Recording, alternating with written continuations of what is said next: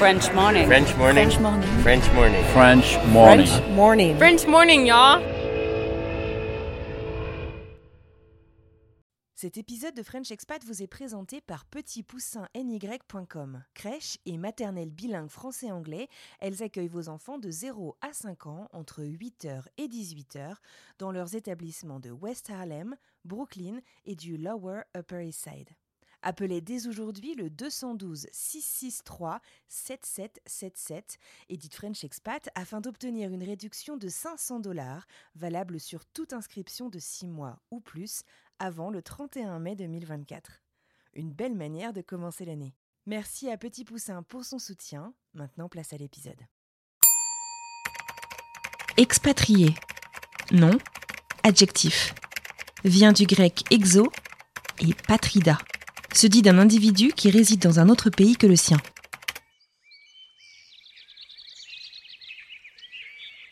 Et tu vois, ça fait cinq ans que je suis ici, mais je me suis dit, bah, au bout d'un moment, tu te lasses, tu sais, de voir tous ces trucs-là.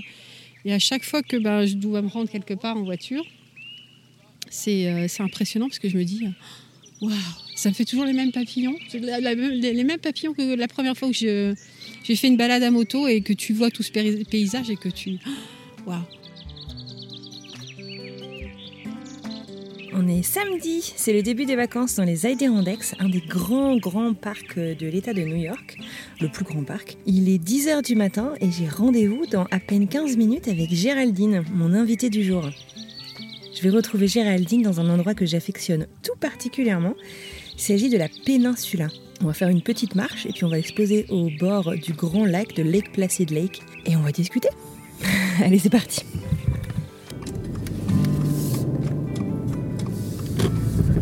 Hop, je m'engage sur le chemin. C'est une grosse côte, on ne penserait pas qu'il y a quelque chose vraiment euh, au fond, on a l'impression d'arriver euh, chez des gens. Et en fait, on passe devant ces gens-là, on passe un peu dans leur jardin. Je sais pas si vous entendez, mais la voiture est pas mal secouée. Pourtant, c'est un 4x4. hein. Oh. Donc, on est en pleine forêt. Voilà. Il y a pas mal de trous dans la route quand même. Et nous y voilà.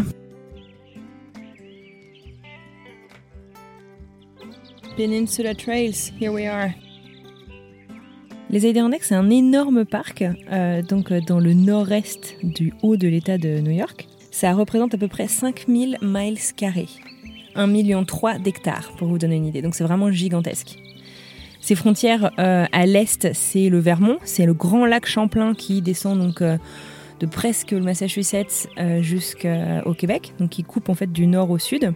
Au sud, c'est l'État de New York, la vallée de la Hudson, les Catskills, qui sont des montagnes très prisées des New-Yorkais pour aller skier. Au nord, le Canada.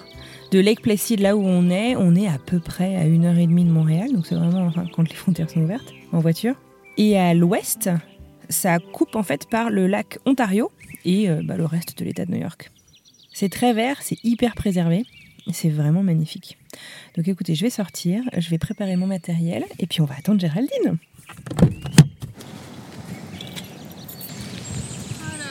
Ça va Je suis super prudente en voiture.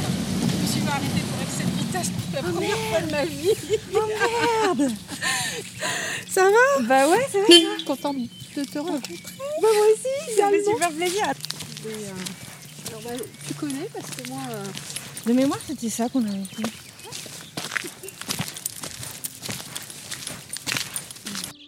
Bon, cela va sans dire, évidemment, je me suis trompée de chemin. Et là, je crois que c'est à gauche. Pas tout à l'heure, parce que je me souviens avoir passé ça, je crois. Un petit doute. Et bien entendu, c'était toujours pas bon. droit. Tu vas là, et on va arriver au bout, tu vas à la rivière, et la rivière, elle, elle va jusqu'au lac. Au final, au lieu de marcher pendant 20 minutes, on a marché pendant une bonne heure et quart. Mais vous savez quoi, ça nous a fait du bien. Et surtout, on a fini par arriver sur un lac absolument magnifique et on s'est installé au bord de l'eau. Je vous souhaite une excellente écoute et je vous retrouve à la fin pour vous parler du prochain épisode. Je vous laisse en compagnie de Géraldine. Alors, chin chin à notre rencontre avec du café. je m'appelle Géraldine, j'ai 49 ans. Ouais. Je suis originaire du nord de la France, de Lille, et ça fait 5 ans que j'habite dans les Adirondacks. Ça, ça fait 5 ans au mois d'août. Tac. Et ça fait 5 ans que tu habites aux États-Unis, tout quoi. Oui, alors les États-Unis, j'étais déjà allée avant. Mhm. J'ai fait des études d'anglais. En fait, ça, ça remonte à loin parce que ma connexion avec les États-Unis, ça remonte déjà depuis le lycée. Mon père faisait de la radio onde courte. C'est quoi alors? Parce que tu m'en as Alors, parlé, la radio onde que courte, c'est euh, communément et vulgairement ce qu'on appelait la CB à l'époque. Ok. Donc, la CB, euh, c'était surtout connu pour les gens bon, qui avaient leur petite voiture, dans, leur petite radio dans leur voiture, Ouais, ou les camions aussi, les camionneurs, etc. Et euh, donc, en faisant de la radio onde courte, tu as accès à certaines fréquences. La radio onde courte, en fait, ça marche avec la propagation, la propagation des ondes solaires. Donc, à l'époque où mon père bah, avait commencé avec une toute petite radio, après, bah, c'est comme une passion pour lui, donc il a euh, acheté un nouvel appareil et donc ça couvre plus de fréquences. On avait une propagation des ondes solaires euh, géniale à cette époque-là. Je crois que c'était la- l'année de ma première ou de ma terminale. Lui ne parlait pas un mot d'anglais. Et moi, j'étais euh, bonne élève en anglais, mais bon, c'était de l'anglais scolaire, quoi. Donc, euh, et j'étais euh, super timide. Enfin, c'est un le- le genre, j'étais le genre de sœur qui envoyait sa sœur euh, à la boulangerie parce qu'elle avait peur de parler à la boulangère pour aller chercher des bonbons. Mais pourquoi il utilisait ça? Par passion, pour que pouvoir communiquer, communiquer avec avec des gens, gens, ouais, se d'accord. faire des amis. et donc, Excellent. comme il ne parlait pas un mot d'anglais, me dit J'entends tous ces gens qui parlent, etc. Alors, fait- ça fait l'effet ben, d'un brouhaha. Quoi. En fait, tu as toujours ce bruit de fond sur, euh, sur certaines fréquences. Ben, c'est comme les fréquences radio, euh, quand, t'as des... quand tu captes pas bien, ça Mm. fait un bruit de fond, ça fait un constant. Et euh, plus tu as de gens qui parlent, euh, ils ont l'impression d'être sur la même fréquence, sur le même canal, bah, un peu comme quand les, les services de secours, etc. Ouais, quand tu dis les- Tokiwoki. voilà, les talkie-walkie, etc. Donc euh, ça peut être plus ou moins clair. Et du coup, euh, bon, j'ai dit bon d'accord, je viens écouter, mais je ne parle pas parce que moi je ne les connais pas ces gens et je ne. Ça te faisait peur Enfin, ça, ça me faisait peur et c'était pas une démarche habituelle pour moi d'aller. j'ai écouté, après il me dit bah allez si si vas-y parle. Alors tu as quand même un langage spécifique à utiliser, QTH. Euh, euh, QTH c'est ton emplacement géographique, Euh, QRZ donc t'emploies aussi un, un call sign en fait, c'est un, un, un nom d'appel. D'accord. Donc tu as une dénomination de nom d'appel. C'était quoi le nom d'appel de ton papa? C'était 14 Golf Victor 62. D'accord, ok. J'ai dû communiquer avec lui, euh, avec, avec le sien, puisque moi, j'ai. Enfin, c'est pas qu'il faut des autorisations, mais il faut quand même des certificats pour faire ce genre de truc, euh, pour être en toute légalité en transmission sur les Ah ondes. ok, d'accord. C'est réglementé. Et c'est euh, un cran en dessous des radios amateurs. D'accord. Et euh, c'est vrai qu'à l'époque, un- c'était un, milieu quand même très masculin. Donc, euh, ben, tu, tu comprends ce qui se passe. euh, il y a une- ils entendent une voix de fille. euh, quand on parle comme ça à la radio et que c'est la première fois, donc tu tu t'annonces One for Golf Victor 62, Northern France, standing by. Et donc, du coup, euh, là, tu as plein de gens qui, te- qui disent Ah, ils donnent leur, euh, leur call sign. euh, Moi, je suis de machin. Est-ce que tu me reçois? Donc, ça commence par ces communications-là. C'est comme ça que, ben, de fil en aiguille, je me suis fait des amis. Donc, on entendait à, ce- à cette, à cette période-là toute la côte est des États-Unis. Ah ouais, d'accord. Pour moi, ça me paraissait phénoménal. Bon, en même temps, c'est bien, tu apprends la géographie, Mhm. tu regardes un petit peu d'où la personne t'appelle. Ouais. euh, et c'est vraiment formidable parce que bon, on s'envoie, dans un premier temps, ce qu'on appelle une QSL. Donc, c'est une, euh, une reconnaissance de contact. Une carte Mhm. qui signifie que ben, à tel, jour, à telle heure, tu as parlé à telle personne sur telle fréquence, avec un signal de machin. Bon, c'est plus, plus ou moins technique. De fil en aiguille, les mêmes personnes euh, avec lesquelles je parlais revenaient régulièrement me faire un petit coucou. Parce que j'étais sur la fréquence 27 500. Donc toi qui voulais pas parler, finalement, euh, Et ben voilà. tu as pris goût, quoi. Ça m'a, un, fasciné. Deux, j'étais excitée parce que je me dis, ah, j'ai parlé, j'ai parlé en anglais, j'ai parlé à des gens bon, que je connais pas, que c'était un peu les prémices euh, des réseaux sociaux. Quoi. Ce que j'allais dire, c'est un peu le MSN, en fait, de la Ouais, radio. Exactement. Et puis euh, les gens, bah, les Américains sont très accueillants, très tolérants. Donc, euh, et euh, bah, tu apprends beaucoup de choses. Tu apprends à faire la conversation de tous les jours parce que bah, c'est parce que tu fais à l'école en anglais. Et, euh, et c'est vachement bien. Et donc, de fil en aiguille, bon, la propag- cette propagation-là, elle durait du printemps à l'automne. Donc, après, en hiver, euh, c'est moins, c'est moins courant d'entendre aussi loin. Mhm. Après, ça se tourne vers d'autres. euh, Bon, c'est toujours selon la propagation des ondes solaires. Donc, euh, forcément, le- la courbe du soleil euh, est autre en hiver, donc on Mhm. pas, ça, ça se propage moins bien. On a décidé de continuer une correspondance écrite avec certaines personnes avec qui je, je discutais régulièrement tous les Tu jours. leur parlais de quoi, alors? Bon, je leur parlais de ma vie ici, moi, Ouais. mon âge, euh, que j'allais à l'école, que ceci, que cela. Donc, et après, Et eux aussi partageaient. euh, voilà, à partager leur quotidien. Euh, bon, à l'époque, donc ça se faisait par l'écrit, donc euh, c'est ça qui était bien, c'est qu'on se, on se découvrait les uns et les autres dans notre vie. mhm. Eff- effectivement, alors je me rends compte avec du recul que tu es honnête ou tu l'es pas, en fait. Mhm. Tu peux dire ce que tu veux à l'autre Ouais. personne. Donc je me rends compte que ben, quand j'ai fait mes, premiers voyages, mes premiers voyages aux États-Unis, en fait, je suis allée rencontrer plusieurs de ces personnes avec qui j'avais correspondu pendant plusieurs années. Quand je regarde ça avec un peu de recul, je me dis waouh, quand même à 20 ans, je suis partie à l'aventure chez des gens que je connaissais, De la Sibie. voilà, de la Sibie. Et je me suis dit, C'est incroyable. euh, ouais, quand même. Et mes parents m'ont laissé faire ça, mais je suis pas sûre que je laisserais faire ça ma fille. Et t'es partie où alors? Je suis partie à, à Washington DC D'accord. et après je suis descendue en Caroline du Nord, en Caroline du Sud. Ah oui, t'as fait ta tournée américaine quoi. Voilà. je suis revenue sur Washington et après je suis repartie dans le Nord, bah, à Buffalo justement. Ah ouais? À Buffalo Excellent. parce que le- la première personne avec qui j'avais vraiment euh, eu euh, bien accroché euh, sur la radio, etc., s'appelait Brian et euh, il est d'habiter à Et Buffalo. where is Brian À Buffalo quoi? Pardon. Il était originaire du Colorado, mais il avait déménagé, s'était marié sur Buffalo, etc. Donc, euh, bon, ils m'avaient tous dit quand tu viens aux États-Unis, si un jour tu viens aux États-Unis, tu passes nous voir, on t'accueille avec plaisir, etc. Donc, bon, je dis pourquoi pas. euh. Et c'était des gens qui avaient à peu près ton âge ou? Non, c'était des gens qui étaient plus jeunes que moi. Donc, il y en avait un qui était euh, que je considérais comme mon grand-père américain parce qu'il avait euh, Plus deux vieux que toi, alors. beaucoup plus vieux que moi. Et, euh, mais ils étaient tous très sympas. Ils m'envoyaient, même euh, quand j'étais en France, ils m'envoyaient des cadeaux de Noël, ils m'envoyaient du chocolat, des trucs comme ça. Donc, Incroyable. C'est vraiment des. je l'aurais pas fait si j'avais pas senti que voilà, la gentillesse derrière et euh, l'honnêteté. Bon, on avait quand même correspondu pendant deux ans. Mais bon, c'est vrai qu'avec du recul, euh, je sais C'est pas, fou. je sais Ouais, pas si j'aurais pas eu peur pour ma fille euh, si elle m'avait dit euh, Euh, Maman, je peux avoir des gens, euh, tu les connais? Bah ouais, on a discuté, on a parlé, on, a- on s'est écrit pendant deux ans. Ça fait un peu, euh, ouais. Avec ce qui se passe maintenant, je sais pas si avec le recul, on le ferait. Ouais, c'était notre époque. Mais ouais, c'était la bonne époque. Et puis, euh, ouais, puis à l'époque, on avait quand même le téléphone aussi. Donc, euh, quand je suis arrivée ici, j'avais, j'avais appelé mes parents et, euh, Ouais. et je leur envoyais des, des nouvelles assez régulièrement. Le téléphone, ça coûtait cher à l'époque, donc euh, je n'appelais pas souvent. mais Ouais, ouais, bien sûr, bien sûr. Envoyé des cartes, etc. quoi. Donc, bah, ça a été un- mon premier périple. Et après, l'année suivante, alors j'ai un peu des souvenirs flous de ça, mais euh, c'est là où j'ai rencontré la personne qui est devenue maintenant mon compagnon Ouais. et qui s'appelle Perry parce qu'en fait ma sœur était aux States aussi euh, à l'été. Elle était Qu'une histoire de famille. Voilà, donc ma sœur s'y est mise aussi. Et euh, Ah, la radio aussi voilà. à la Ah, d'accord, ok. Elle parlait pas aux mêmes personnes, euh, mais bon, on avait des amis communs et du coup, euh, elle, elle était en Pen- Pennsylvanie. Sur le même principe, elle a fait sa tournée américaine euh, comme tu l'avais Voilà. fait l'année avant Exactement. D'accord. Et du coup, on s'est dit bon ben, je suis à Washington DC, tu es en Pennsylvanie, on se retrouverait pas à mi-chemin ou euh, pas très loin, enfin entre les deux, se faire un week-end de camping. Et Perry, qui habitait lui ici, a suggéré euh, ah il y a un super parc euh, en Pennsylvanie qui s'appelle euh, Lackawanna State Park.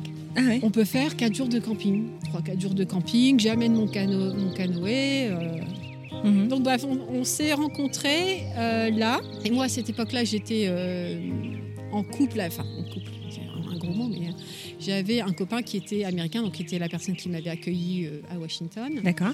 Et euh, il me l'a jamais dit, mais il a eu un coup de foudre Perry. pour moi. Ouais, Perry. D'accord. Donc du coup, euh, bon, la vie a fait que après, je suis rentrée en France, que j'ai rompu avec mon copain, que ma vie a pris euh, des tours différents. Mhm. On s'est perdu de vue. Il a, fait, suff- il a fait sa vie aux États-Unis, etc. On s'est perdu de vue pendant euh, pratiquement 20 ans. Et toi, pendant ce temps-là, t'as arrêté euh, la CB euh, Ouais, j'ai euh, arrêté la CB parce que j'avais. j'ai, en fait, la dernière fois que je suis allée aux États-Unis, c'était en 93, donc j'étais en licence. J'avais, eu ma licence d'anglais. Mon copain était venu me voir. Non, c'était en 94, ma dernière, mon dernier séjour aux États-Unis. Et après, je suis partie de chez mes parents. Et bon, la relation, c'est un peu. Oh, c'est comme tout, quoi. On passe à autre chose. Mhm. Du coup, bah, moi, j'ai rencontré euh, quelqu'un d'autre, à peu près à la même époque, qui était euh, un de mes collègues de travail. Je travaillais à, à mi-temps euh, dans un cinéma à Lille. Et donc, il y a cinq ans, je me suis séparée de mon, de mon mari. Entre-temps, tu es devenue maman. Mais bon, c'était, j'étais dans une relation un peu toxique et j'avais, j'ai, eu, j'ai dû couper les ponts. mais bon, c'est quelque chose que je, me suis retrouvée un petit peu ici par hasard, oui et non, parce que dans ma, dans ma jeunesse, c'est ce que je voulais, en fait, vivre, vivre ici. Ici, tu veux dire aux États-Unis? Aux États-Unis. Et ça s'est pas fait, et c'était, c'est toujours resté dans l'arrière de ma tête. Quoi. Comme un truc que tu aurais aimé faire, et tu disais peut-être que c'était trop tard Parce que je, j'aime, bien, j'aime, la, enfin, j'aime les gens, j'aime la culture. Je trouve qu'ici, les gens sont plus positifs. Et franchement, la situation dans laquelle j'étais en 2016, quand je me suis séparée, a fait que ça a précipité et j'ai. Euh, on dit en anglais, euh, took the leap. Ouais. C'est vrai, j'ai vraiment sauté le pas parce que je me suis dit, voilà, tu as attendu toute ta vie parce que euh, je suis de nature plutôt peureuse et euh, je veux pas dépendre des gens. Je Ça m'embête de m'embarquer dans des dans de l'inconnu, quoi. En fait, c'est la mhm. peur de l'inconnu mhm, en même temps. Et à l'époque, j'avais 45 ans. Je me suis dit, si tu le fais pas aujourd'hui, tu le feras plus. D'accord. Mais du coup, comment t'as fait Puis tu venais pour aller où Enfin, tu vois, tu... c'était quoi ton plan contact. Euh, en fait, on s'est retrouvé avec Perry sur Facebook. Donc lui en particulier. Tu aurais, pu recontacter n'importe qui. Non, j'avais repris contact aussi avec mon ancien copain, mais on était sur des bases euh, amicales. D'accord. Euh, voilà, parce que comme j'étais dans une relation toxique, isolée et euh, tu pouvais pas les je ne pouvais pas avoir de contact avec l'extérieur et que ben tout à coup quand tu te sépares de ça, tu coupes le cordon et tu te retrouves euh, tu retrouves toute cette, cette euh, liberté et tu fais ben, tout ce que tu n'as pas pu faire. Donc voilà, j'ai repris connaissance avec mes anciens amis que j'ai retrouvés sur Facebook. Ouais, merci. J'ai fait la même chose. J'ai retrouvé tous mes copains et mes copines d'école, de collège, de lycée, etc. Il y a une chose qui a fait que à cette époque-là, j'en avais besoin pour ma santé mentale et ma santé physique. Mhm. Et Perry m'a dit, bah écoute, pourquoi tu viendrais pas ici trois mois? Donne-toi le temps de réfléchir. Euh, Parce qu'avec l'immigration, tu peux euh, venir trois mois sans visa. Sous ESTA, donc. Euh, ouais. Visa touriste. Seulement sous ESTA, tu ne peux pas changer, passer sur un autre visa. Tu es obligé de rentrer chez toi et de refaire une demande de visa. Donc je suis arrivée ici et il m'a dit, tu vas voir, la région est magnifique, euh, tu vas te reposer, tu vas... Donc pour resituer, pour ceux qui n'auraient pas suivi, Perry, il habite dans les Adirondacks, qui est une immense région de l'État de New York, mhm. qui est là où on se parle tout de suite, au bord du lac, qu'on entend. Et donc il te propose de venir te mettre au vert, en fait, littéralement, quoi, pour, euh, pour, faire le point, savoir ce que tu veux pour la suite et, euh, et profiter du, du paysage. J'avais le temps, je suis restée jusqu'au mois de novembre entre-temps, je me suis cassé la clavicule, donc c'est pas que j'ai pu voir du pays à ce moment-là. Donc j'ai exploré un petit peu les possibilités pour pouvoir rester plus longtemps, mais avec l'ESTA, je me suis vite rendu compte que euh, il avait un ami qui était avocat, donc on lui a demandé et il nous a mhm. dit. Euh, à part refaire une, retourner en France, faire une demande de visa et revenir, t'es un peu mal barré, quoi. donc, euh, donc j'ai fait, juste avant de repartir en France, une demande de visa B2 D'accord. C'est quoi comme Tourisme business, en fait, B1, B2. Mais ça permet de rester six mois et tu peux étendre à nouveau de six mois. Ok. Donc c'est euh, tout ce qui est tourisme, mais il faut euh, en général avoir un dossier béton. Donc, tu viens faire tes trois mois ici, qui se passe pas exactement comme prévu parce que tu as cet accident qui te bah, littéralement ralentit euh, beaucoup mhm. physiquement. Euh, mais du coup, ça te permet de, faire le point. On en est où là de la relation avec Perry dans l'histoire? Ben, Entre temps, ben faut se rendre à l'évidence qu'on s'est attaché l'un à l'autre. Euh, pour lui, c'est l'occasion inespérée parce qu'en fait, pendant toutes ces années, il m'a dit mais je t'ai cru morte en fait, j'avais pas, je n'avais pas de nouvelles il avait euh, cherché à reprendre contact Oui, il avait cherché à reprendre contact. Il avait eu des contacts avec ma sœur, mais euh, il avait vu certains postes qui l'avaient amené à penser que euh, alors morte entre guillemets, ça peut très bien dire avoir zéro nouvelle, avoir disparu des, de toutes les possibilités d'avoir des nouvelles. Quoi. on s'est attaché l'un à l'autre parce que si tu veux, même quand je l'ai rencontré la première fois, j'ai senti cette complicité. C'était un très très bon ami. On avait un très très bon relationnel. Euh, il y a, le courant passait super bien. Comme si vous étiez quittés pas longtemps avant. Voilà, exactement. Donc on s'est retrouvés. Euh, déjà même quand on était, quand j'étais encore en France, on parlait énormément. On parlait énormément euh, via Messenger. On s'appelait énormément. il se passait quelque chose. Il se passait quelque chose. bon, donc je me suis dit bon, je vais aller voir et puis voilà. Donc force était de constater que ben il y avait plus que ça quand même. Donc euh, il n'avait pas envie de me laisser repartir, mais euh, il a bien fallu que je résolve cette, euh, cette, histoire de visa. Donc je rentre en France au mois de novembre en ayant mon dossier de B2 au complet. Donc je rentre en France, la première chose que je fais, c'est prendre rendez-vous en ligne sur l'ambassade, sur le site de l'ambassade. J'en ai eu un très rapidement une semaine après. Donc je suis descendue. La belle époque la belle époque, parce qu'apparemment en ce moment, c'est pas trop ça. Non. Je descends, j'ai mon entretien, il me pose des questions, etc. Donc j'ai eu, je crois, mon entretien du mardi. Et du... donc ils me gardent mon passeport. Et ils me disent, euh, à l'époque c'était oui ou non, ils gardent ton passeport et, euh, et te renvoient le, truc, le Du samedi matin, j'ai reçu mon visa, du dimanche j'étais dans l'avion. Ah oui, t'as pas traîné quoi. non, j'ai pas traîné. Donc t'es es euh, resté quoi, 15 jours en France? 15 jours, pile poil. Et je lui avais dit avant de partir, parce que lui, anxieux de nature, m'a dit mais ça va prendre des plombes, tu vas pas l'avoir. Je lui ai dit écoute, on se revoit dans 15 jours. Et du coup, Incroyable Et en fait, j'ai pris un Paris, Chicago, Chicago, Albanie. Je me suis retrouvée à Chicago déjà, euh, donc à la douane. Le mec me regarde, il me dit mais, mais en fait, vous êtes déjà resté trois mois. Et je crois que je suis passée à ça, de ce qui me renvoie sur Paris directement. Et je lui ai expliqué, et j'étais honnête, je lui ai dit euh, oui, mais bon, je, suis arrivée, euh, je me suis cassé la clavicule, tout ce que j'ai fait, c'était euh, rendez-vous chez le médecin, etc. Non, mais je lui ai dit, j'ai encore plein de trucs rattraper. Enfin, j'ai des amis à voir, etc. Donc, je lui ai grosso modo expliqué. il me dit, mais parce qu'il m'a posé la question, pour, comment, qui vous connaissez aux États-Unis et pourquoi vous en connaissez autant de monde? Donc, je lui ai parlé de la radio en courte, brièvement condensée, en deux minutes. Et du coup, euh, j'appelle Perry et je lui dis Tu sais que je suis passée à un cheveu, quoi. J'aurais pu me retrouver dans le. Et en fait, je me rends compte qu'effectivement, euh, et maintenant, c'est devenu, alors depuis Trump, c'était devenu hyper dur d'avoir le B2. Bon, il faut quand même que tu prouves que tu as les finances. Bon, moi, j'étais encore, j'avais quand même des revenus parce qu'à l'époque, euh, j'avais quand même euh, des revenus assez diques qui tombaient tous les mois. Et euh, je pense qu'il était déterminant, donc ce que j'ai dit à l'agent d'immigration, c'est que de toute façon, c'est que j'étais en procédure de divorce et qu'il fallait que je rentre pour euh, mon audience au tribunal. Parce que comme c'est moi qui initiais la procédure de divorce, je suis dans l'obligation d'être présente à l'audience de conciliation. Donc, je pense que pour lui, ça a été clair que j'allais rentrer. Et je ne suis pas rentrée en fait.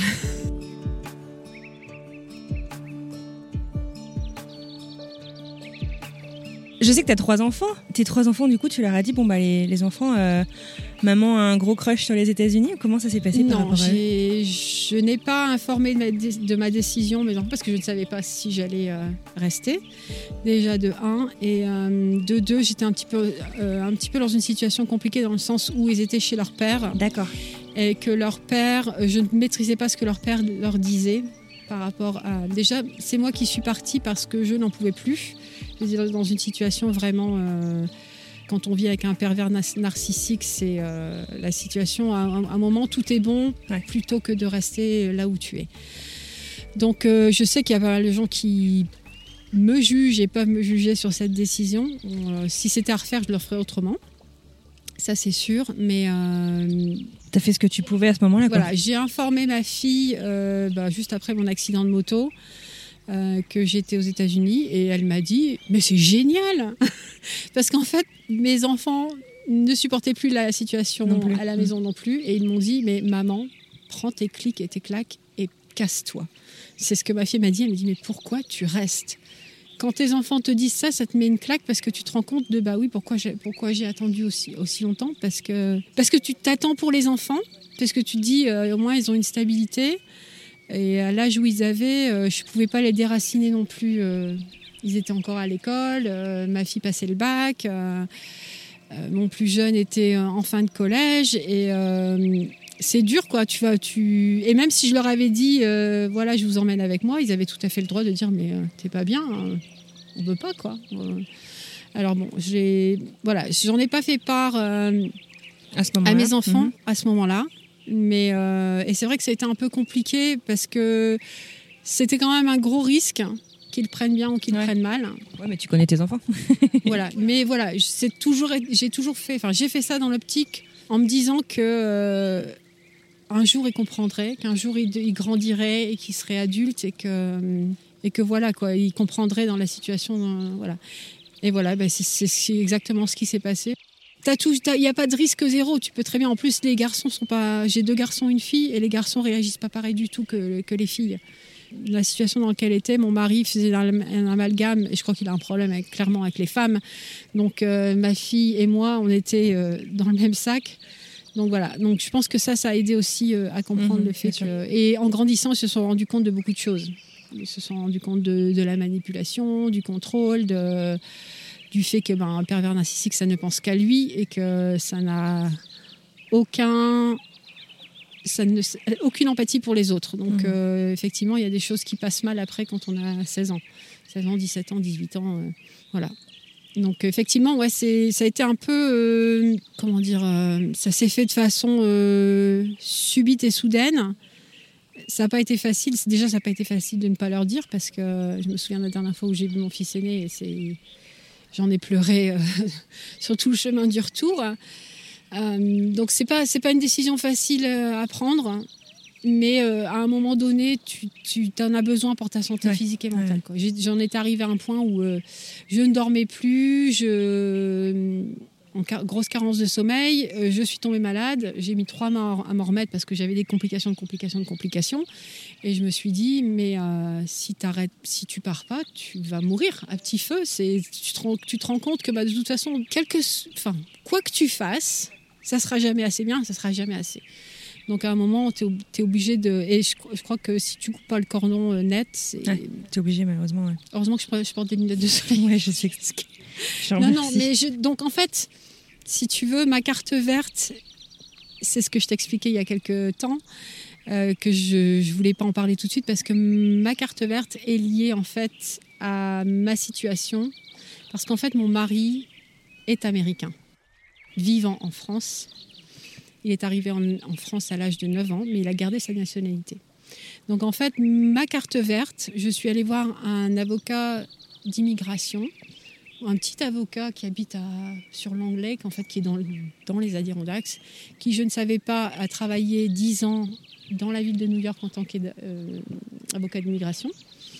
Donc la première fois que je lui ai vu, je lui ai raconté mon histoire de A à Z, la situation dans laquelle je me trouvais. Il s'est levé, est allé chercher un bouquin, il a feuilleté, est tombé sur une page et il m'a dit Mais en fait, vous pouvez, comme vous êtes toujours marié à un Américain, postuler pour une carte verte sous le Violence Against Women's Act, le VAWA en fait. Et je lui ai dit, vous êtes sûr? Il m'a dit, bah oui. Et en fait, quand tu lis l'application, effectivement, même si tu as divorcé ou que tu es veuve, même si mon mari, si on avait divorcé, parce qu'il est américain, je peux parfaitement, euh, d'accord, pas appliquer, mais euh, faire une euh, apply pour une carte verte dans ce cadre-là. Alors bien évidemment, j'ai dû tout prouver. J'ai dû prouver qu'il y avait eu des violences physiques, ah, donc j'ai dû faire des demandes. Quoi. parce que je me suis retrouvée une fois à l'hôpital il y a très longtemps, mais donc j'ai pu prouver les violences physiques, mais le problème que j'avais, c'est qu'après, les, les, violences physiques sont devenues plus psychologiques et que ça c'est difficile à, prouver quand tu es isolé, que tu as très peu d'amis et surtout que quand la seule personne qui pourrait te faire une déclaration en béton te dit bah non, j'ai pas envie d'avoir de problème. Qui était ma voisine de palier en fait, qui entendait tout ce qui se passait, puisque c'est bien connu, les appartements en France, c'est pas très bien isolé au niveau sonore. Mais euh, elle m'a dit, euh, je ne peux pas prendre le risque, etc. Donc il a fallu que je me débrouille, parce qu'en fait, quand tu fais une demande de carte verte, tu es obligé de prouver ta bonne foi par des extraits de casier judiciaire. Donc j'ai dû faire appel, enfin faire une demande d'extrait de casier judiciaire en France. Et quand je l'ai fait, ben on venait de, non, je l'avais reçu avant, avant le lockdown en fait. Mais euh, c'est très difficile à faire via la technologie en fait. Hein. Tu es ah, obligé de faire une demande écrite, il t'envoie une photocopie, ça prend euh, une éternité à recevoir. Euh, pareil, les, euh, quand j'ai dû avoir mes justificatifs d'hôpitaux quand j'étais admise aux urgences, moi, ça datait quand même de 98. Donc après, le tout, c'est de, de, prouver la continuité. Les violences que j'ai dû faire une déclaration. J'ai dû raconter ma vie en, ah, en large, en détail. Ça m'a pris des mois parce que ben, ça m'a repropulsé en arrière. Il a fallu que je repasse par des souvenirs euh, pas très agréables. Mais bon, je savais que j'avais que ce moyen-là. Mhm.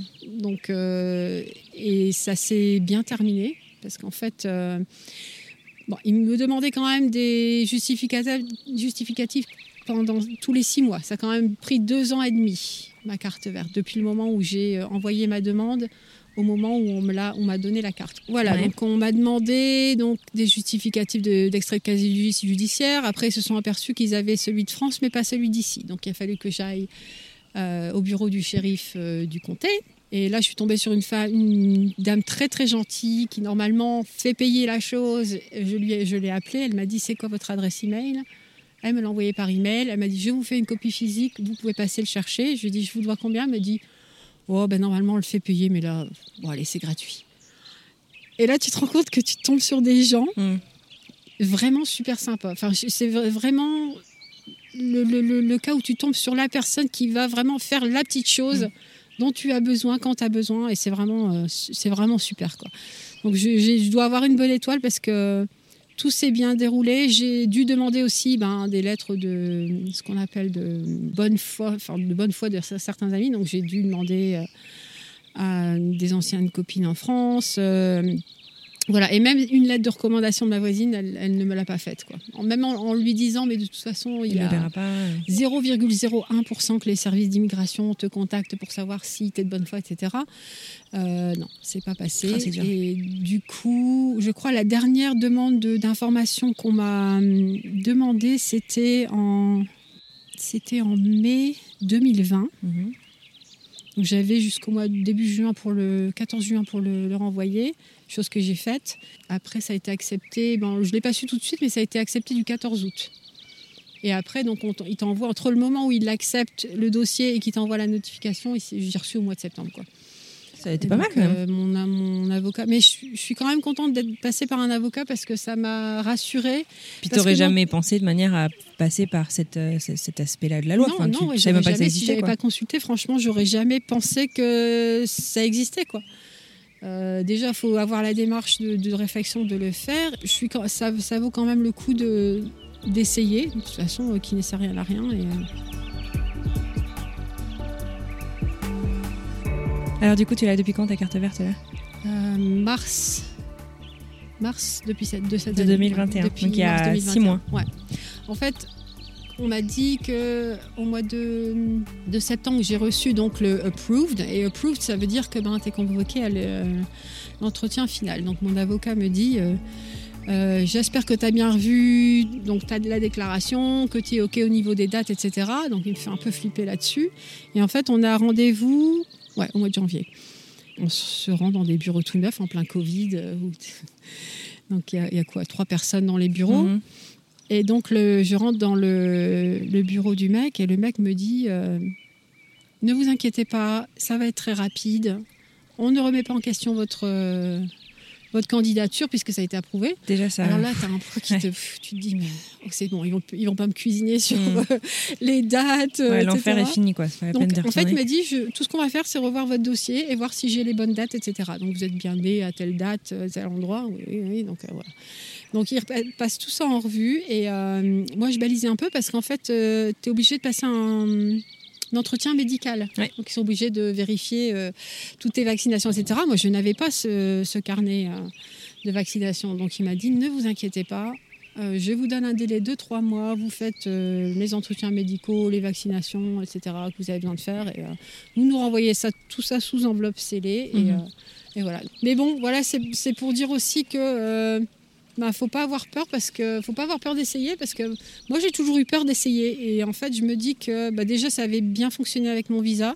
Mhm. et je me dis il n'y a pas de raison. Il n'y a pas de raison que tu aies un truc de malchance ou une mauvaise étoile ou un mauvais euh, karma quoi. Es assez incroyable de détermination. Et puis euh, je veux dire chapeau aussi parce que cet avocat que tu es allé voir euh, ce jour-là en disant voilà je voudrais trouver une solution tu as eu le courage de tout lui raconter? C'est pas évident. Ouais, bah c'est franchement pas bah, évident. et à chaque fois que tu rencontres pas, parce que j'imagine que tu filtres un peu ce que tu racontes. Sinon, quand tu racontes ton histoire, tu racontes pas forcément mm. tout. Tu t'es dit quand même, bon, bah, je vais tout lui raconter et on va voir euh, ce bah, en, en même temps, j'avais euh, pas trop le choix, quoi. C'était, euh, j'avais pas. Ouais, mais tu savais pas que ce truc existait. Euh. Voilà. En même temps, j'ai eu de la chance. Il aurait très bien pu me dire, ma petite dame.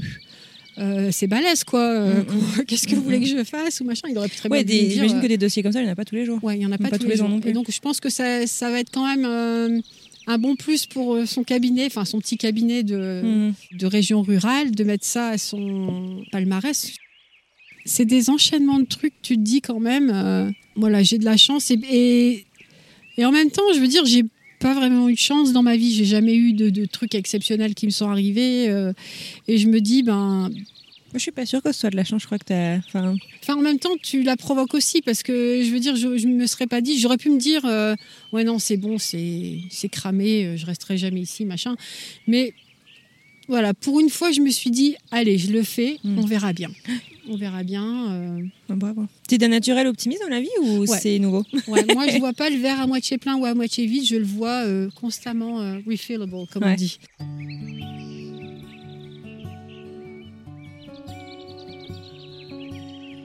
Et alors, euh, cette région là où on est, est-ce que tu peux commencer par nous décrire? Parce que là, si tu veux, on est quand même au milieu d'un tableau. J'ai envie de dire, c'est un peu ma vie de tous les jours et c'est pour ça que je te disais je donc very uh, unimpressed non non non non au contraire c'est ce que j'essaie de dire aux gens c'est que c'est pour ça que je te disais auparavant euh, je vais passer 20 fois au même endroit et 20 fois je peux prendre une photo quoi c'est tu vois ce que je veux dire? C'est et je veux dire c'est jamais pareil en même temps tu as toujours l'impression que c'est pareil mais ça l'est jamais vraiment. Il y a toujours une différence de couleur, une différence d'angle. Mm. C'est comme la vie. En, fait, tu peux, tu peux, avoir la même vie et euh, ça dépend l'angle sous lequel tu l'envisages. T'es incroyable en philosophie. Mais non, mais. mais alors, est-ce que tu peux En même temps, j'ai 49 ans aussi, donc. Euh, Faut bien que la sagesse euh, s'accumule. donc là, on s'est retrouvés sur un petit parking au bord d'un sentier de rando, de promenade. On a un peu galéré pour arriver là où on est arrivé. Au bout de trois demi-tours, on est arrivé on est dans une espèce de, petite crique qui en fait est formée par un immense arbre qui fait quoi 3 euh, mètres de, diamètre 3-4 mètres de diamètre qui s'est en fait renversé, donc on est sous les racines de l'arbre et on se retrouve face à un lac. Euh, qu'est-ce que tu vois là? Ça t'évoque quoi tout ça?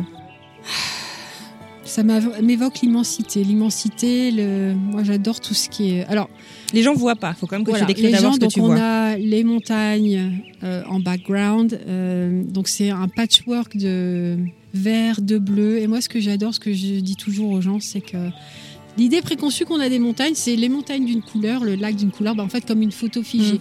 Mais c'est pas ça parce qu'en fait, tu as tout un tas d'ombres et tu as des, espèces de patchs de bleu foncé, vert foncé. Tu vois les nuages qui se reflètent euh, dans le lac, les nuages qui, se, reflètent. sur la montagne aussi d'ailleurs. Et là, c'est un petit peu ben, un petit panel de ce qu'on peut faire euh, l'été dans les Adirondacks. C'est que ben, on a un bateau là qui est, je ne sais pas si vous l'entendez, mais qui est euh, tout au fond. On a le clapotis de l'eau, on a le bruit de la rivière du barrage là qui est juste mmh. à côté. Et ben, en fait, c'est paisible sans l'être les petits Cessna qui passent au-dessus, qui font des tours euh, cyniques. Exactement. Scéniques, putain. Petits canoës qui passent euh, de temps en temps. Les... Et l'eau est transparente, c'est incroyable. Voilà. Et on voit les gens qui se baignent depuis tout à l'heure. Alors, je crois que c'est une experte qui hein. m'avait euh, posé la question. Je crois que c'était Amandine qui est en, Pennsylvanie. Elle m'avait dit est-ce que l'eau. Comment est l'eau des lacs? Est-ce que c'est pollué ou pas? Alors là. Non. Pour le coup, on prendra une photo et on mettra. Ouais, c'est clair.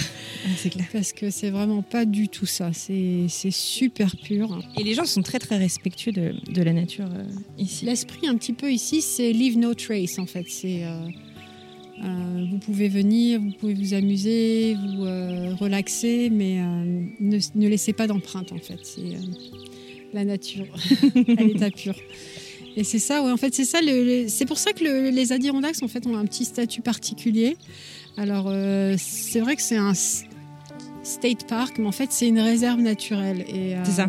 la différence avec tout ce qui est euh, les parcs nationaux, les parcs d'État, c'est que ben, quand tu ne rentres pas, euh, tu ne payes pas au guichet quand tu rentres. Tout est gratuit. Les parcs nationaux, en fait, t'as pas de, gens qui habitent dans les parcs. Ici, c'est un peu, on habite dans un parc.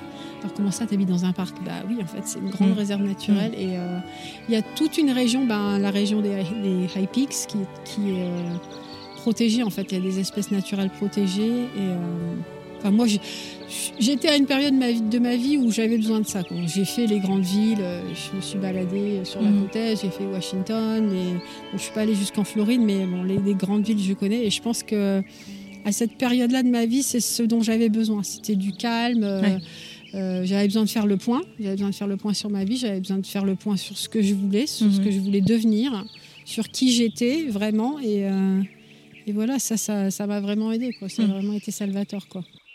Alors ouais, c'est un endroit effectivement euh, qui est pas super peuplé non plus. Donc euh, mm. forcément, on, trouve en tant qu'expatrié français, on trouve quand même moins de trucs euh, à la bord des grandes villes. Je dis toujours que j'habite dans un désert alimentaire, mais c'est un peu vrai. Ah, aurais dû me dire, je te ramené des trucs de Boston, j'ai pas pensé. Non, mais c'est vrai que bon, c'est pas, ce ne sont pas des choses qui me manquent particulièrement parce que je suis de nature vachement adaptable, donc bah, je cuisine chez moi, je cuisine, j'essaie de cuisiner avec des produits euh, toujours locaux et, euh, et bon, t'arrives quand même à t'en sortir, quoi un minimum. Et là, tu vois, on voit, alors il y a quand même des, des, trucs qui font quand même rêver aussi. Je pense pas que ce soit accessible à toutes les bourses, mais toutes les lake house.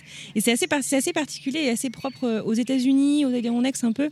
En France, le littoral appartient à tout à chacun. Mhm. Et ici, en fait, tu peux construire sur le littoral, mais c'est pas pour autant euh, construit comme à la Baule, je veux dire, où tu as euh, des barres d'immeubles au bord de l'eau. Mhm. C'est des magnifiques maisons en bois euh, très traditionnelles avec leurs petits decks, leurs petits pontons ça, fait rêver. D'ailleurs, toi, tu, tu, tu, travailles dans des, maisons. Euh, c'est mon, environnement de travail. C'est pour ça que ben, quand je poste des, des, photos sur Instagram, on me dit euh, C'est ta maison Je dis Ah ben non, j'aimerais bien, mais c'est pas ma maison. non, moi j'habite en bordure de rivière, mais j'habite pas sur la rivière même. même mais euh, c'est vrai que ben, moi, en fait, j'ai rebondi sur cette opportunité-là parce que quand j'ai eu mon permis de travail, je me suis dit Qu'est-ce que je vais faire? Et en même temps. Donc, tu as eu ton permis de travail en pleine pandémie? J'ai eu, non, avant la pandémie, parce que j'ai commencé mon dossier de carte verte en 2018 mhm. et j'ai eu trois mois après mon permis de travail. Ah oui, d'accord, oui, d'accord. Donc euh, au bout de trois mois, on te, ben, vu que ta situation, tout le temps où ton dossier est en cours, on te donne un permis de travail parce que ben, on se dit, elle va pas rester à la rue. Mhm, euh, bien sûr. Faut pas. Donc euh, j'ai eu ce travail-là et j'ai commencé à travailler pour une société deux langues euh, qui est basée en Californie. Donc je travaillais en remote. Ils avaient besoin de euh, euh, natifs français. Et tu vois, tout ça encore dans le, dans le même schéma de ben, purée, j'ai une bonne étoile parce que il y a un truc qui m'est tombé, enfin merci des réseaux sociaux encore une fois, parce que je suis tombée sur une, un poste et c'est une opportunité qui s'est présentée et je l'ai saisie, je me suis dit pourquoi pas? ils avaient besoin de natifs français avec un permis de travail américain pour pouvoir faire des, sous-titrage de vidéos. En fait, c'était des fichiers audio à l'époque. Donc, tu reçois des fichiers audio et tu transcris, euh, donc qui sont en français. Euh, tu, ce que tu entends en français, tu le transcris à l'écrit. Mhm. Donc euh, j'ai fait ça, j'ai travaillé pendant trois mois et après régulièrement, bah, j'avais même le même directeur ou la même directrice de projet, mais j'ai travaillé sur plusieurs projets. Quoi. Et ce qui fait que bah, j'ai commencé par ça et en même temps j'ai commencé à faire euh, du ménage chez une personne, donc toutes les semaines, euh, pour donner un coup de main. Et euh, bah voilà, en même temps, j'aimais bien la, la, flexibilité, le fait que je travaille de la maison, que c'était pas super prenant au niveau horaire. Mhm. Bon, j'avais enchaîné sur, j'avais mis une annonce, donc si vous avez besoin de personne pour faire le ménage, etc. Et j'ai été embauchée par un, une espèce de summer camp, mhm. en fait, dans la ville d'Indian Lake. Et euh, la personne était... Euh, c'est un, camp familial, très famille. Ils ont 13 galops. C'était quand même à 40 miles de chez moi, donc ça faisait quand même une petite trotte. Mais bon, le samedi, j'étais libre. Donc, lui dis, ben, il n'y a pas de souci. Et euh, j'ai vraiment bien accroché avec le personnel, avec les filles de l'équipe. Et c'était un petit peu mon rendez-vous social euh, de mhm. la semaine. Donc euh, voilà, j'ai acquis mon expérience et j'ai mis plusieurs annonces. j'ai commencé à travailler comme ça, un, deux. Et après, bon, est arrivée la pandémie et les gens il faut savoir ici que les Adirondacks, il y a beaucoup de, gens de la côte Est ou de, du sud de l'État de New York qui viennent en vacances et qui après se disent ah, j'aime bien la région, la région, j'adore la région, j'aimerais bien avoir une maison ici. Donc il y, il y, avait déjà des personnes qui avaient des résidences secondaires ici. Et euh, après la pandémie, on a eu un gros boom euh, immobilier. Les gens se sont mis à acheter des maisons euh, comme des petits pains. Les maisons qui se vendaient en plusieurs mois se vendaient en 15 jours. Euh, J'ai entendu des histoires comme quoi des agents immobiliers euh, postaient des annonces en ligne du vendredi soir, du lundi. Ils avaient une dizaine d'offres déjà. Ouais, c'est partout aux États-Unis, ça Ah ouais, depuis pandémie, c'est incroyable. Les gens ont voulu sortir des grandes villes et euh, ben, j'ai rebondi, sur ça parce que je fais partie de plusieurs groupes Facebook. Donc j'ai vu une personne qui a mis un- une publication en disant on a acheté une maison dans le coin, on souhaite la louer sur Airbnb pour amortir le, le crédit sur la maison et euh, on recherche une personne qui... euh, Bon, tout ça, ce sont des gens qui habitent euh, à 3, 4, 5 heures de route. Ouais. Ben, j'ai pas, j'ai pas de clients de Boston, mais j'en ai euh, qui habitent dans le Connecticut, qui habitent dans le New Jersey, qui habitent euh, du côté d'Albany. Voilà, donc en fait, tu quand même leurs yeux et leurs oreilles hein, quand ils ne sont pas là. C'est leur personne Et, de confiance euh, sur place. Voilà, exactement. Donc c'est c'est du ménage et comme je te disais, bon, en même temps, ça paye très bien parce qu'en fait, comme euh, ils louent par l'intermédiaire de plateformes comme euh, VRBO ou, euh, ou Airbnb, ils ont euh, ils sont obligés de facturer un, des frais de ménage. Donc je peux fixer le prix que je veux. C'est le client qui paye. Donc, et en général, les gens qui, quand tu veux louer une maison sur le lac, c'est pas donné non plus. Ouais. Donc, Ouais, c'est clair. donc j'ai eu aucun problème à trouver du travail. Donc j'ai enchaîné euh, deux, trois, quatre. Maintenant je travaille et pour des propriétaires euh, privés et pour des propriétaires qui louent. Donc euh, ben l'été pour moi c'est euh, hors de question de partir en vacances. C'était pas mon plan de carrière initialement. J'aurais Mhm. bien aimé euh, enseigner le français, etc. Et euh, bah voilà la pandémie est arrivée donc euh, c'était l'école à la maison. Je voyais pas trop. Les possibilités à ce moment-là, mais euh, bon, pour l'instant, j'aime bien ce que je fais. C'est crevant, mais euh, Ouais, mais être bon, physique. je me plains pas. Je, je travaille quand même dans des conditions euh, un, un peu privilégiées. Et Mhm. effectivement, ouais, c'est, bah, ça durera le temps que ça durera. Et je, suis, un- je suis un peu comme ça maintenant. Je, Prends les choses au jour le jour. voilà. Je, suis un- je fonctionne un peu à, à l'opportunité parce que ben, c'est un peu mon caractère aussi. C'est que au bout d'un moment, je vais m'ennuyer dans ce que je fais. Enfin, pas m'ennuyer dans ce que je fais, mais une fois que, ça, que je vais avoir, prendre, avoir pris mes marques, que je vais avoir une certaine Mhm. routine, euh, voilà, j'ai envie de passer à autre chose et euh, c'est un peu chronophage aussi.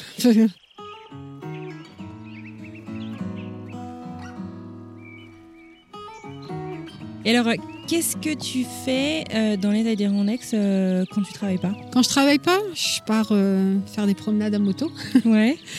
Euh, voilà, et je, et je trouve que la moto, alors on m'aurait dit à 45 ans que j'allais euh, faire de la moto. J'aurais l'avais jamais dit, fait euh, avant Non. Froussard Sacré comme j'étais, je pense que j'aurais dit pas du tout mon Hors truc. bon, Perry m'avait prévenu, il m'avait dit si tu veux, bon, je t'oblige pas, hein, tu fais ce que tu veux, mais je t'emmènerai à faire un, faire un tour en moto. Et donc du coup, euh, mais c'est incroyable le sentiment de liberté qu'on a quand Ouais. même. Alors c'est vrai que ça Surtout peut faire sur les peur. routes ici, j'imagine. Ouais, ça peut faire peur, euh, niveau vitesse, etc. Mais on on n'est pas des, on n'est pas foufou, on n'a plus 20 ans, on, fait plus du euh, 90, 100 à l'heure euh, sur, sur des routes de campagne. C'est pas le but non plus. Et, euh, et quand tu veux voir ce qui se passe autour de toi, alors moi, je, je- il me pousse, il me dit, euh, quand est-ce que tu passes ton permis moto Je dis, mais mais je pense pas que je vais le passer parce que moi je suis très bien à l'arrière euh, en tant que passagère. Je peux prendre des photos comme je veux et c'est vrai qu'on n'a pas tout ce carcan de métal autour de soi. Et euh, pour prendre des photos, bah, comme je te dis, comme je prends 20, les Mm. 20 fois la même photo de. Ouais. Voilà, je peux pas m'empêcher et effectivement c'est c'est quand même une expérience. C'est une expérience visuelle, c'est une expérience euh, sensorielle. Mhm. Et c'est une expérience olfactive aussi, parce Ouais. que le printemps, quand, le printemps, quand tous les arbres se mettent à bourgeonner, Ouais, tu as toutes ces, ces odeurs. Mm. Et c'est puissant. Des fois, tu Mm. passes sur un truc et tu sens, mais ça te. Comment on dit C'est le balsam, beaucoup, l'arbre des, des Adirondacks Balsam, ouais. Euh, balsam, il y a hein plusieurs, euh, il y a plein de, il y a plein de variétés. Il y a euh, C'est quoi le les le hemlock, balsam bals- balsam, c'est du cèdre. C'est pas un Cèdre? Ça Non, sent- ça cedar, sent hyper cedar, bon. le cèdre. Bon, enfin, Ouais. bon, on trouvera la, la traduction. Mais euh, C'est effectivement, une odeur les- très, très caractéristique quand on arrive dans les Adirondacks, ça sent le balsam. À la maison, euh, on a un, un petit oreiller euh, euh, C'est très de, populaire de ici, pépins d'achat. Et, euh, et je sais que mon mari, c'est euh, régulièrement, il sent son truc, il se fait, un- il se fait un sniff d'Adirondacks. voilà. Et ça tient bien, parce que ça va faire 10 ans qu'on a le truc. ouais, ouais. Non, mais c'est vraiment, c'est vraiment des odeurs caractéristiques et, et voilà.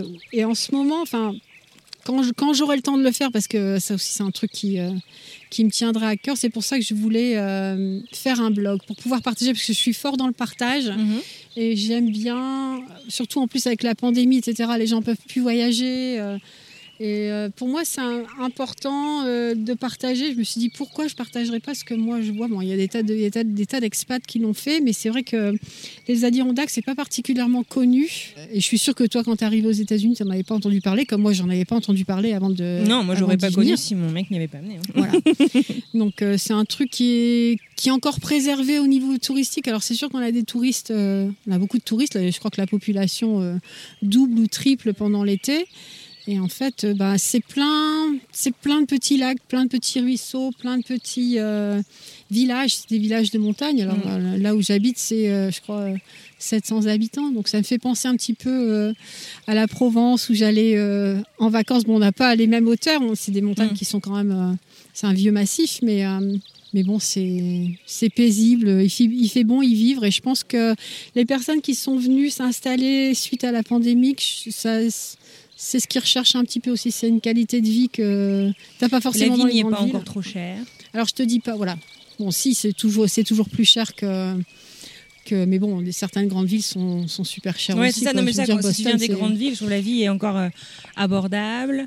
Euh, si tu veux te faire un gros shoot de nature, euh, bah, c'est- cool et par toutes les saisons quoi. L'automne, c'est c'est c'est Ah, sublime. L'automne dernier, je crois que l'automne est devenu ma saison favorite. Alors, j'aurais jamais cru dire ça. Même euh, moi qui suis originaire du nord de France et qui suis habituée à la pluie, et euh, maintenant, quand il pleut ici, j'apprécie la pluie. Tu vois, Ah on, a eu tout- ouais, on a eu Comment ça se fait? Bah parce qu'on a eu un été super sec l'année dernière Mm. et que ça te fait réfléchir, ça te fait quand même te dire que ben voilà l'eau c'est important. Enfin tu réfléchis à des choses plus essentielles. Ça- Mm. Voilà c'est vraiment euh, et en même temps avec du recul, avec ce qu'on a vécu euh, pendant la pandémie, je me suis rendu compte que ben nous ici dans les régions reculées, ça nous a moins affectés parce que on a la nature à disposition Mhm. parce qu'on pouvait sortir, on pouvait se balader. Euh, forcément, euh, la densité de population, elle n'est pas la même, donc euh, tu rencontres pas forcément 50 000 personnes sur ton Ouais. trajet. Tu peux faire 20 bornes et ne croiser aucune voiture. Quoi.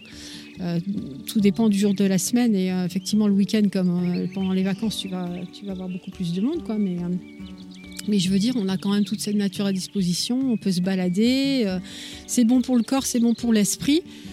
T'as pas besoin d'aller au club de gym, bah, tu te fais ta- ton petit run ou ta petite marche, euh, tu vas nager dans le lac, tu vas faire du canoë euh, ou du kayak. Moi, c'est un, un de mes trucs préférés, aller faire du kayak Mmh, en fin de journée, au coucher du soleil. C'est... Alors, je te dis pas qu'à quoi, 20 quand- ans, à dis, il y a 20 un ans, j'aurais peut-être pas euh, voulu venir euh, vivre ici parce que c'est quand même assez euh, reculé, mais je, je trouve, pour moi, ça me convient là Mm. pour, pour le moment et je pense que ça me conviendra encore euh, d'ici euh, d'ici 10 ans.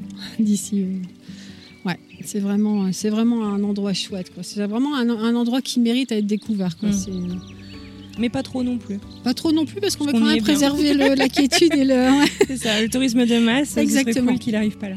Avant de te demander si tu as quelque chose à ajouter, est-ce que tu pourrais me dire là aujourd'hui du coup donc tu me dis que tu te sens bien et que tu penses que ce sera le cas pendant encore euh, longtemps. Euh, tu te sens qui? T'en es où ton identité aujourd'hui?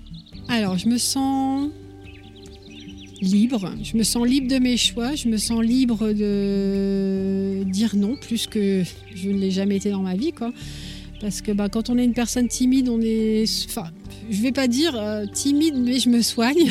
parce que j'ai encore de la timidité qui revient, mais je suis dans le partage, dans la communication. Je suis vraiment, suis vraiment ce que j'ai envie d'être pour le moment. C'est, moi, voilà, c'est toujours un peu difficile de parler. C'est toujours un peu difficile pour moi de parler de moi-même. Mais euh, là, je suis euh, vraiment euh, dans mon élément, on va dire, et je suis plus en paix avec moi-même. Je suis plus en paix, je suis moins stressée que quand j'avais ma vie en France. Euh, en France, tout ce que je voyais, c'était de l'amorosité. Je n'avais pas vraiment de perspective d'avenir, et là, euh, j'ai vraiment l'impression d'avoir euh, beaucoup de portes ouvertes. Beaucoup de portes ouvertes. et ça, je pense que c'est lié quand même aussi à la liberté, au, fait qu'on se sent vraiment en paix.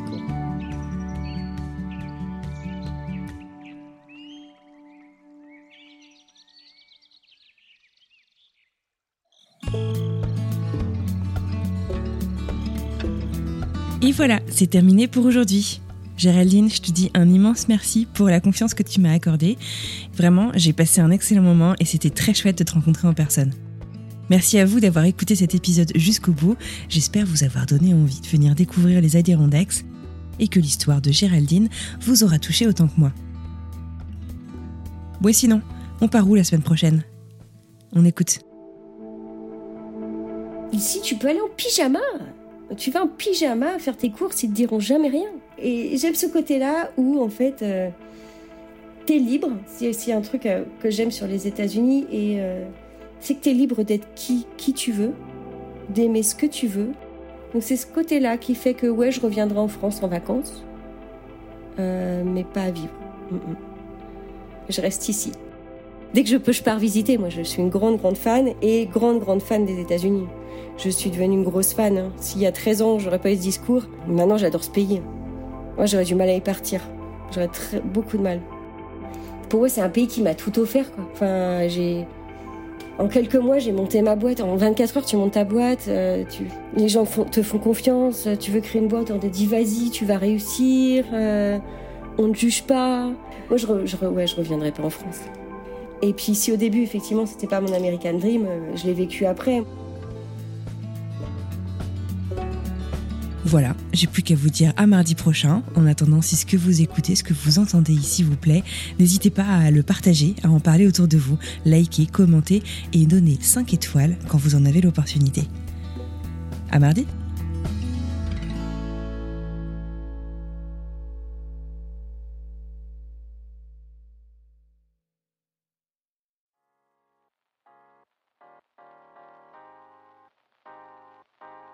Vous venez d'écouter un podcast réalisé par moi-même, Anne-Fleur Andrely, mixé et habillé par Alice Krief et produit par French Morning. French Expat n'est pas le seul podcast de French Morning. Pour retrouver tous les podcasts du groupe, rendez-vous sur frenchmorning.com slash podcast. À bientôt!